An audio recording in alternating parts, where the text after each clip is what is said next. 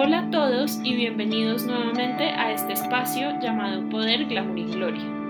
Para los que no me conocen y están recién llegados a este lugar, mi nombre es Valeria Akel. Soy colombiana de ascendencia libanesa y soy politóloga. Para este tercer episodio del podcast tengo el honor de tener como invitada a una querida amiga mía que se llama Adeline de Vos. Ella es ingeniera química de la Universidad de los Andes y tiene un máster en productos dermocosméticos y regulación de la Universidad de Cartes de París.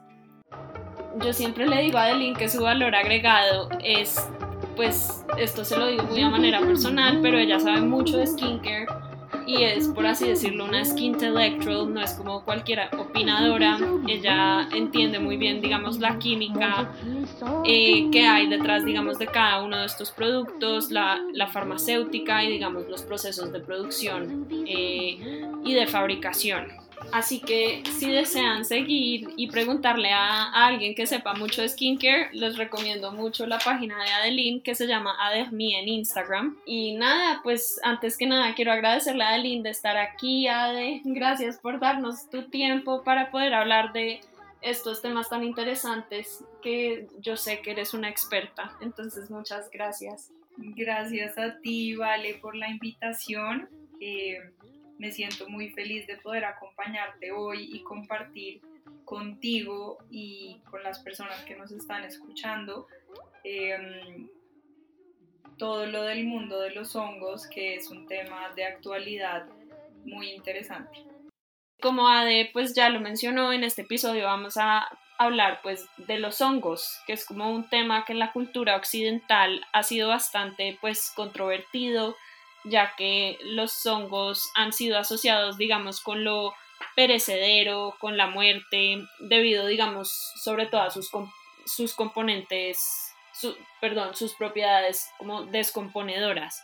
Sin embargo, pues el reino de los hongos es uno de los más inexplorados y uno de los más vastos, eh, digamos, en todo el reino eh, y la taxonomía de, del reino animal.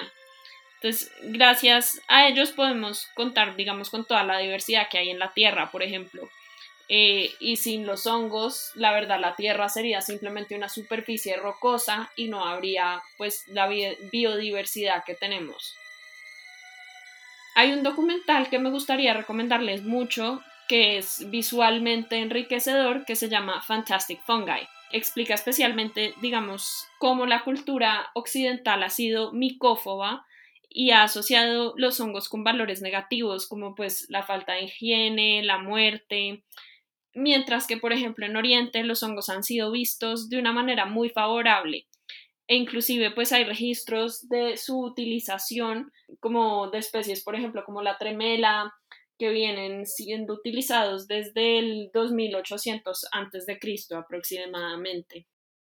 Más recientemente, los hongos generaron mayores estigmas gracias a la famosa guerra contra las drogas que inició Estados Unidos durante la era de Nixon. Public enemy number one in the United States is drug abuse.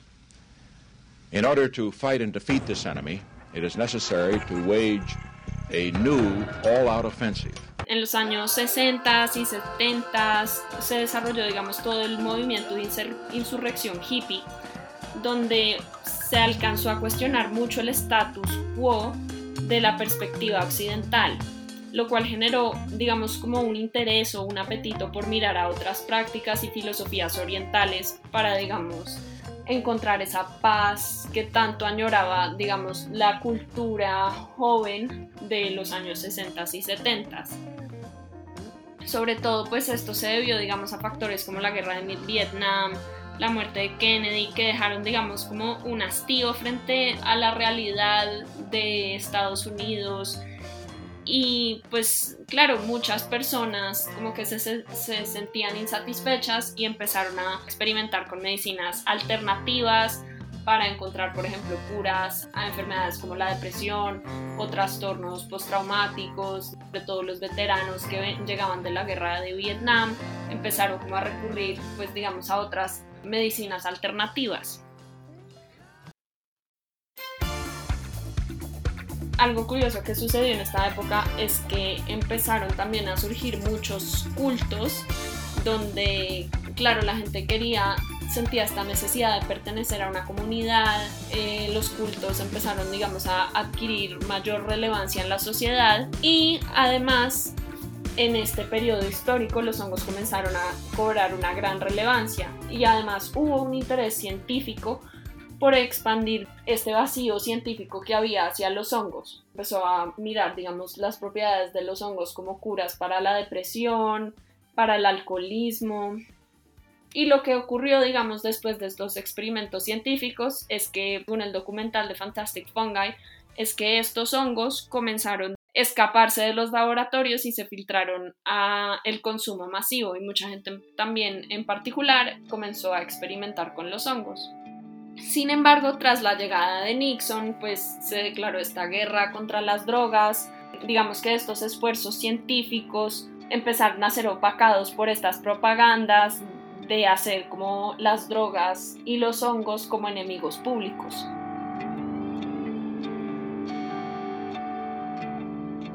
Ahora, mm, me encantaría que nos hablaras un poco sobre cómo ha sido la evolución del uso de los hongos en la industria farmacéutica. Bueno, vale. En primer lugar, eh, es importante mencionar que los hongos son el segundo organismo más grande del planeta y por eso tenemos que darles mucha importancia en muchas industrias, entre ellas la industria farmacéutica y cosmética.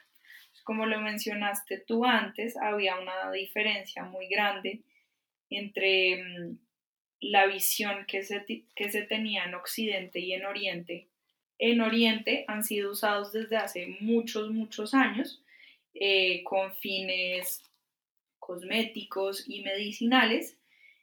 Y en Occidente, por ejemplo, ya se usaban eh, de manera ancestral para conectarse con, con, los dioses y en rituales indígenas. Los españoles que, que conquistaron lo que hoy conocemos como México eh, consideraban estas prácticas malas y buscaron por muchos años tratar de suspender su uso. Hoy en día vemos que cada vez es más frecuente el uso de hongos en cosméticos, en fármacos, eh, pero aún falta mucho por descubrir del tema sí, en realidad, digamos que ha, habido como esta batalla constante y sobre todo es como a partir del miedo, de no entender sobre todo qué es los hongos, cómo funcionan. Entonces, claro, se ha asociado como a lo desconocido, a lo peligroso. ¿Cómo es en la actualidad, digamos, los usos de los hongos en la industria dermocosmética?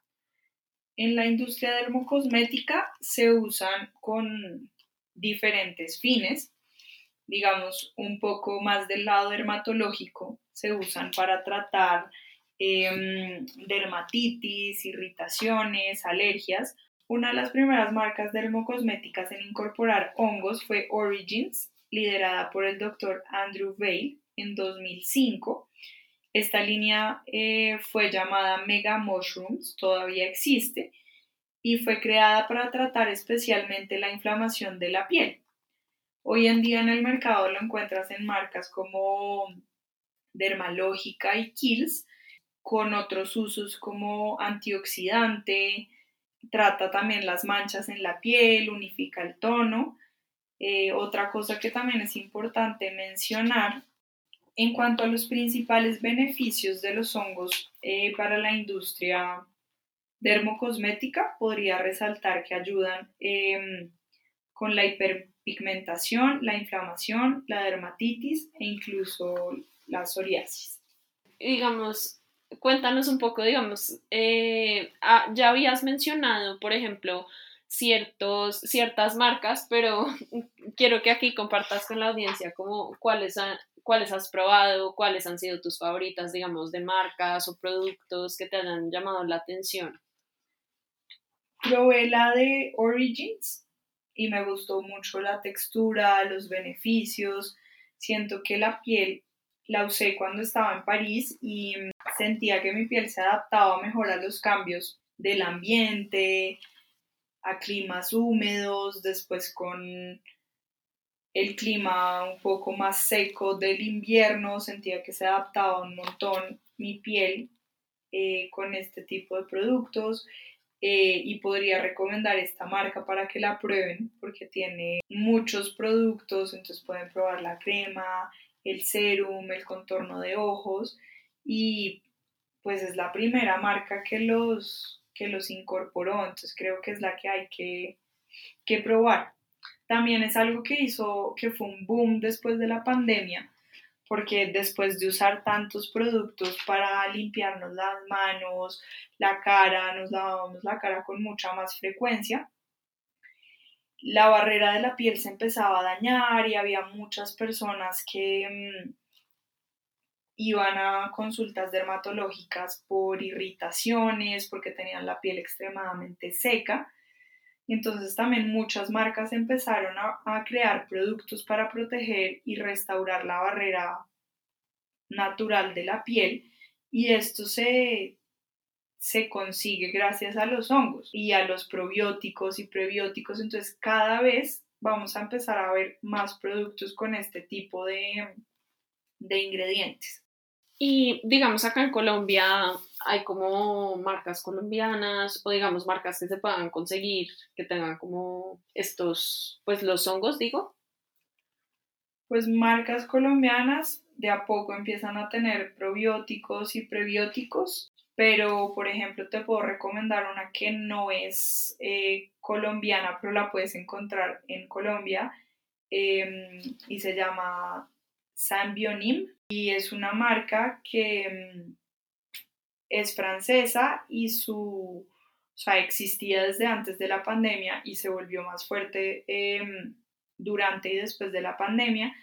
Y es una marca muy rica en probióticos y prebióticos que busca restaurar la barrera natural de la piel y así tratar diferentes condiciones de la piel como la irritación, el envejecimiento prematuro, las manchas. Ellos tienen un serum que se llama el serum universal y es buenísimo porque, mm, pues además de ayudarte con todo lo que mencioné anteriormente, lo pueden usar todos los tipos de pieles, todas las edades.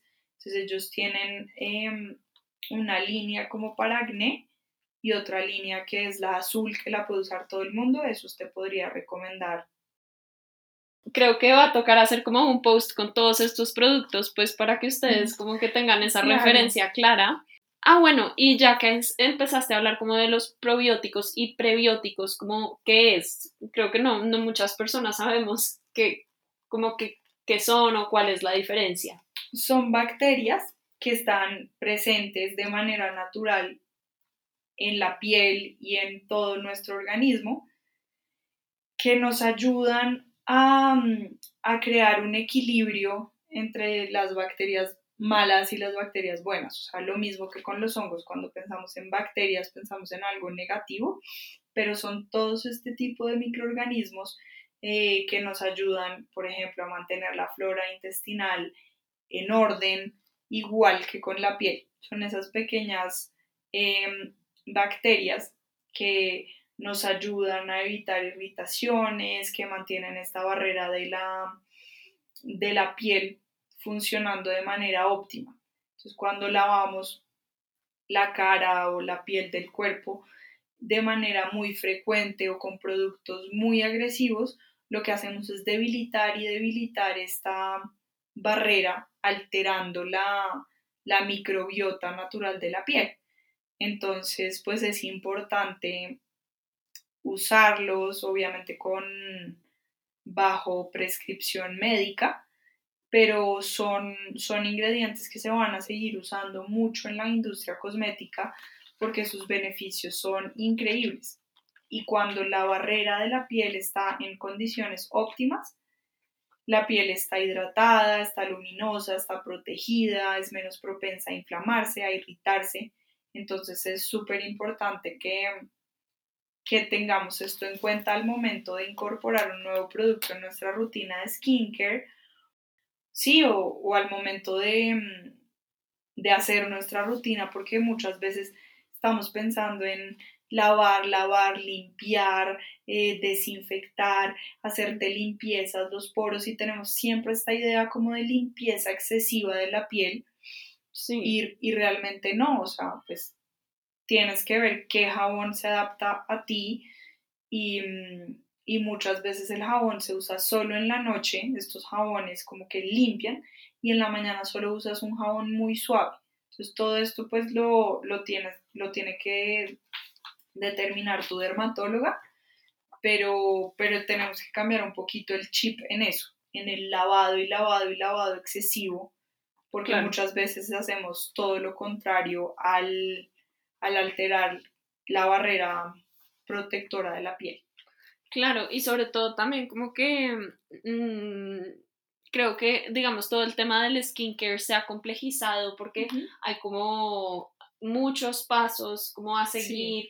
Uno se siente como mega influencer porque uno es como primer paso, eh, agua micelar, eh, jabón de cara, eh, serum 1, serum 2, no sé qué, no sé qué, y es como a veces puede resultar muy como sí. abrumador, diría yo. Eh, como digamos que sí, Ah, no, perdón, no, y te quería preguntar cómo ves, digamos, como todos estos como excesos de pasos en el skincare.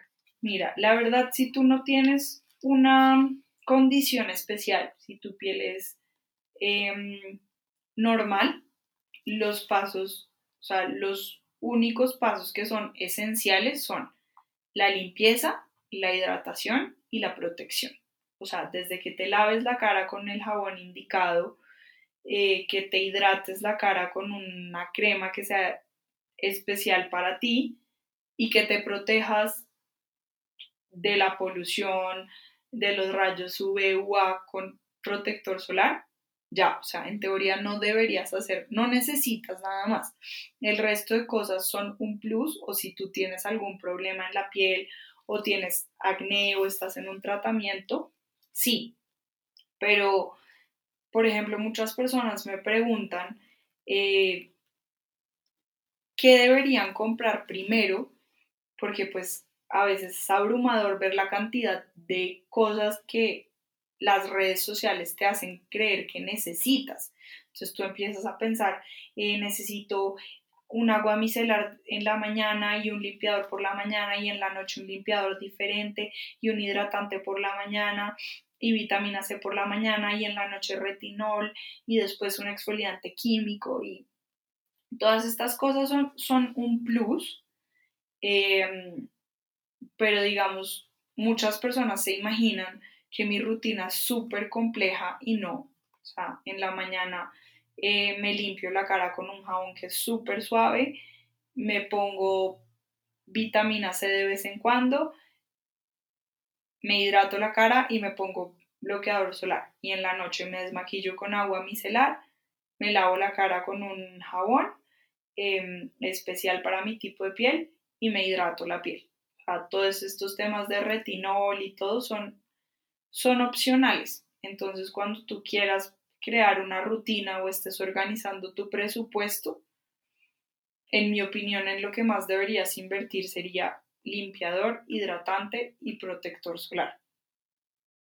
Ok, grandioso ese tip. En verdad, sí, es que uno no, necesita tantas cosas. Em, y bueno, un poco volviendo al tema de los hongos, quería como preguntarte acerca, digamos, cuáles son los beneficios nutricionales. Eh, entiendo que existen como suplementos que tienen como hongos y que son también como conocidos como adaptógenos. Eh, cuéntanos un poco sobre eso. Como su nombre lo dice, esto, este tipo de hongos se adaptan a muchas condiciones en el ambiente, son capaces de sobrevivir a temperaturas bajas o a sequías extremas. Entonces han sido estudiados por muchos años y mm, se han implementado en, muchos productos nutricionales porque se han dado cuenta que, que te permiten adaptarte a las diferentes situaciones y condiciones. Entonces, este tipo de hongos eh, permiten que el organismo se adapte de una manera más fácil, digámoslo así, a condiciones extremas de estrés, de temperatura, de cambio, de falta de sueño, de cambios emocionales, eh, con la cantidad de cambios que hemos tenido en la pandemia, su uso ha, pues, ha aumentado muchísimo porque pues ayudan a las personas también a relajarse, hay muchas infusiones que ahora tienen tienen este tipo de hongos, entonces básicamente se usan para eso. Y ahorita que mencionas lo de los suplementos nutricionales, pues los hongos en este momento se están usando mucho en tratamientos para la depresión.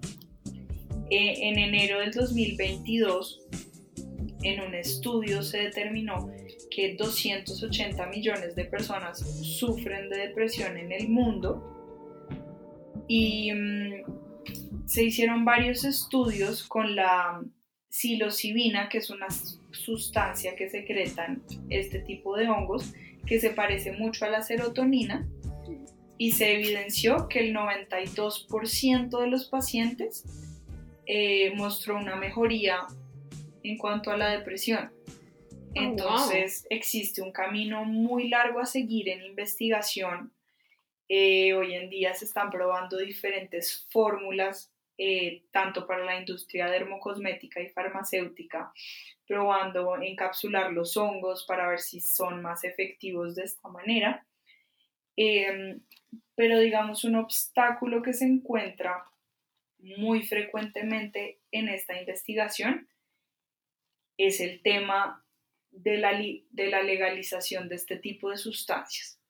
sigue siendo un tabú un poco en el mundo y hasta que no sean, digamos, legales, todas las investigaciones y los estudios se vuelven lentos. Entonces, pues también digamos que debería haber sí, más incentivos sí, más, incentivos inversión para, la investigación sí porque de verdad son unos pues es un ingrediente maravilloso que se puede usar en muchas industrias. No sé si te había comentado que también en la industria em, química se están haciendo también muchos estudios porque se ha evidenciado que los hongos son capaces de degradar, de degradar residuos oh, de plásticos, del petróleo, pesticidas, entonces sí, cada vez deberíamos ser más abiertos con el tema y entender que como con todas las sustancias químicas, em, lo importante es la dosis. O sea, claramente con dosis muy altas eh, se pueden tener efectos alucinógenos y efectos no deseados, pero con poquitas dosis puedes encontrar cosas maravillosas como todos los beneficios que tiene para la piel, eh, lo que te cuento para tratar la depresión, que hoy en día es un tema pues muy importante que no era un tema del cual se hablara mucho. Siento que la pandemia y las redes sociales han... Sí, visualizado como todas estas enfermedades mentales. Y les han quitado un poco, sí, todo este tabú que había alrededor de, por ejemplo, ir a terapia siempre era visto como algo negativo o solo las personas que tenían problemas iban a terapia. Y hoy en día tú hablas con las personas y ves que este es un tema un poco más normal, todo el mundo va a terapia o todo el mundo te cuenta que ha pasado por episodios de depresión, de ansiedad, ataques de pánico. Entonces, pues qué chévere que hoy en día haya espacios también como este podcast donde se pueda hablar de estos temas. No, y esa es la idea, como visualizar un poco, digamos, este este, digamos, este, todo este tema que es como sí, muy desconocido, como bien mencionas, y como despertar la curiosidad de las personas sobre todo. Y digamos, mm, ¿has leído o has visto como en estos, en este tipo de adaptógenos o suplementos nutricionales como que también tengan beneficios para la piel? Sí, o sea, sí lo he leído, o sea, también porque la, mm, son organismos que, o sea, son ingredientes que tienen un componente nutricional muy alto. Entonces, sin lugar a dudas, sí van a tener un efecto en la piel, pero es un tema un poco más delicado. Eh, todo este tipo de productos, digamos, eh, suplementos que te prometen algo, digamos, un poquito a nivel eh, estético o externo, como el pie, la, piel, las uñas, los ojos, pues se llaman nutricosméticos. Ah, wow y es algo que le falta demasiado estudio. O sea, por ejemplo, cuando tú te tomas una vitamina C, la biodisponibilidad, que es la cantidad de vitamina C que realmente absorbes, absorbes eh, porque mucho se, se degrada en, en el hígado y hasta que llega a tu sangre, es muy baja. O sea, es muy baja y pues si tienes algún problema como manchas o algo así, 100% recomendado que te pongas algo tópico a, a tomarlo. Claro. no es un secreto para nadie que cuando tienes una alimentación saludable se te nota en la piel, en el pelo, pero falta mucho estudio porque todas estas cosas hay que testearlas pues en humanos para ver qué tan efectivas son. Claro. Entonces, cuando tú haces este tipo de estudios es muy difícil porque pues todas las personas son diferentes, todos los organismos son diferentes, entonces no todas las personas asimilan este tipo de ingredientes de la misma manera. Y además, tú puedes, listo, tú puedes controlar que las personas a las cuales les estás haciendo el estudio se tomen una pastilla al día a la misma hora, pero pues tú no controlas si esa persona Mm, hace o no ejercicio, o si toma o no toma agua. Entonces es muy difícil medirlo. Entonces, digamos, si es para algo de, piel, o sea, tanto con los hongos como cualquier otra sustancia, siempre se recomienda que lo que sea de manera tópica, pues a menos que tengas una condición que no te lo que no te lo permita.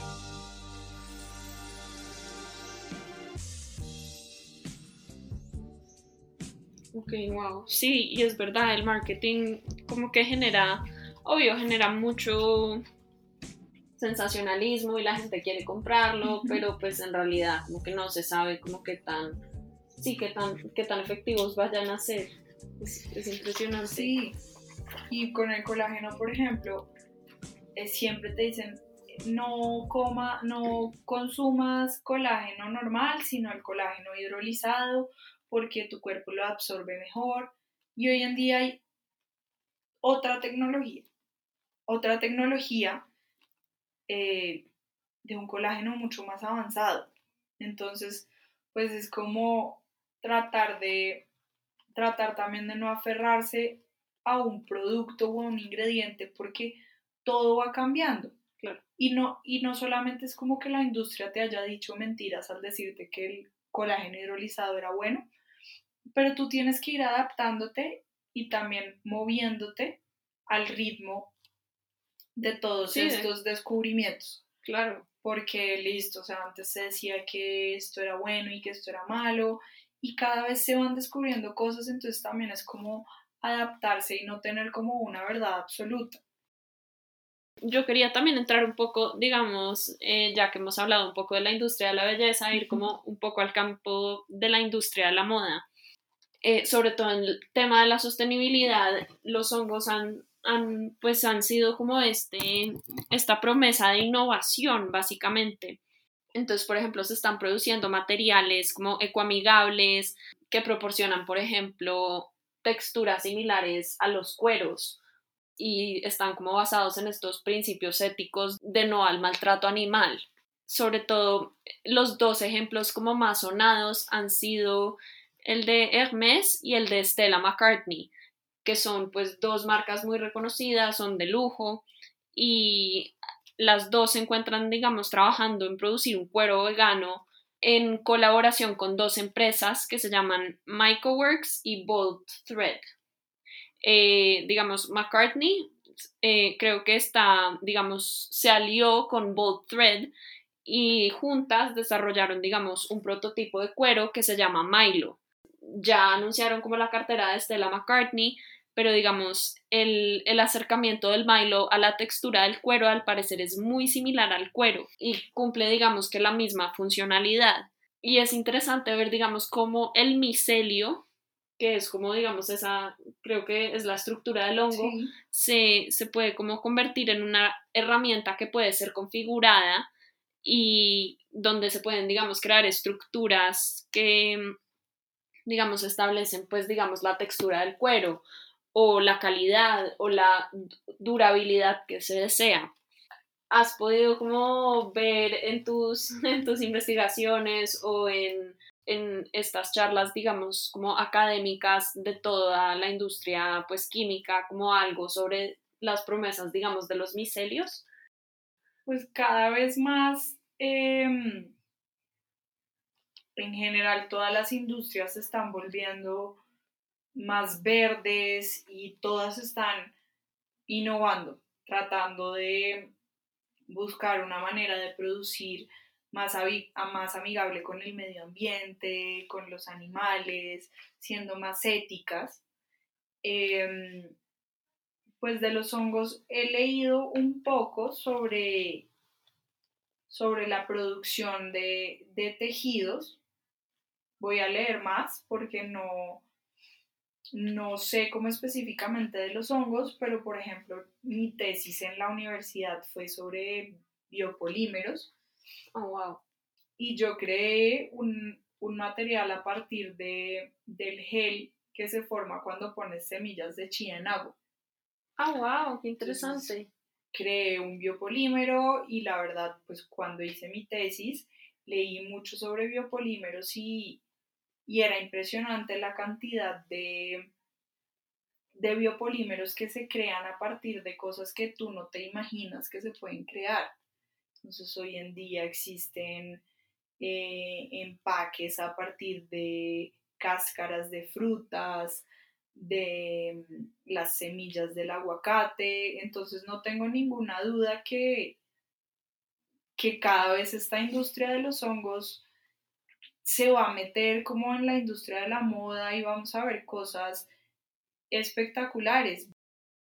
Otro ejemplo es en Paris Fashion Week de este año, eh, que pudimos ver cuando Coperni eh, hizo todo este show en vivo de crearle un vestido a Bella Hadid a partir de un líquido que, pues, digámoslo así como en términos eh, coloquiales se solidifica al tener contacto con la piel y ahí pudimos ver cómo puedes crear una, una tela a partir de, sí, pues, de sustancias que no creías que eso era imposible. Entonces, no tengo ninguna duda que, que esta investigación con los hongos va a seguir y que se va a poder crear cuero sintético y otro tipo de materiales que, pues que van a volver este tipo de industrias cada vez más sostenibles porque pues hoy en día es pues es, lo que tenemos que hacer.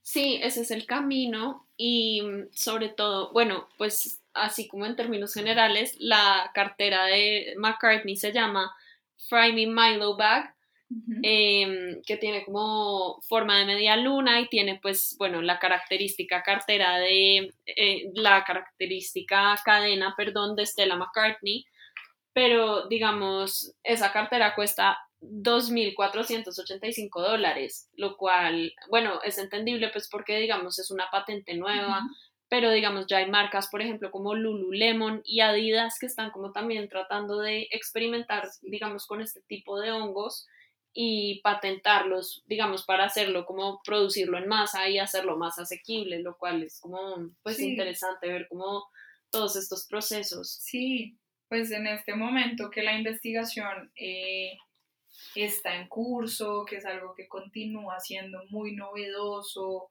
que muchas investigaciones eh, no están, o sea, son sin ánimo de lucro, entonces seguramente eso justifica un poco el, valor de estas carteras, pero yo creo que vamos a llegar al punto en el que pues, va a ser la mejor manera de producir y se va a volver mucho más popular y seguramente más marcas lo van a usar y el precio va a bajar.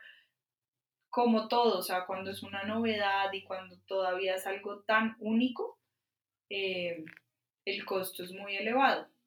Sí, no, de acuerdo. No, y el, ejemplo que pusiste de Copernic, en verdad, es, es que fue mágico. Eh, fue un momento como, o sea, le volvió a dar como esa ese performance a, digamos que, pues los fashion shows y las pasarelas. Y sí, es impresionante, digamos, algo que uno juraba como físicamente imposible, como materializarse en los ojos de todos. Claro. Fue increíble. Y hoy en día yo creo que, pues más que nadie tú lo sabes, tú lo sabes y es que, pues la industria de la moda seguramente ya no busca simplemente que se vea lindo o que sea estético, sino ahora también el lujo es, o sea, el lujo no es simplemente, sí, tener una cartera linda, sino tener una cartera que sea sostenible, tener una cartera hecha a partir de elementos em, innovadores, biodegradables, o sea, ese es el lujo también ahora y eso fue lo que nos mostró un poco este show. Sí. O sea, es un vestido simple, sí, un vestido lindo. O sea, no es como el diseño, o sea, lo espectacular no es el diseño del vestido, sino pues el material con el que fue hecho, la ciencia que se puede llamar, en este caso, como lo acabas de decir tú, la magia detrás como de este, de este show, de crear un vestido. O sea, por ejemplo, o sea, lo que hablábamos ahorita, la investigación de este material y todo les debió costar un montón a Coperni, pero, pero digamos, cuando tú ves ese show, tú dices, o sea, esta marca en algún momento se va a volver muy sostenible porque va a disminuir un montón los costos en, en energía, en, en millones de cosas que, pues todas estas etapas que se siguen para crear un vestido, o sea, se van a disminuir un montón y eso siento que hoy es el lujo. Ay, no, pues, o sea, toda esta charla estuvo demasiado productiva, aprendimos mucho, digamos, sobre pues todos estos como ingredientes adaptógenos que traen muchos beneficios digamos a la salud y a la alimentación. Y además pues todos estos tips que nos diste de skincare creo que todo el mundo aquí tomó nota. Y pues nada yo siento que este episodio como que nos llevamos mucha información digamos de las innovaciones que nos prometen sobre todo los materiales de los hongos y quería agradecerte mucho por haber estado acá.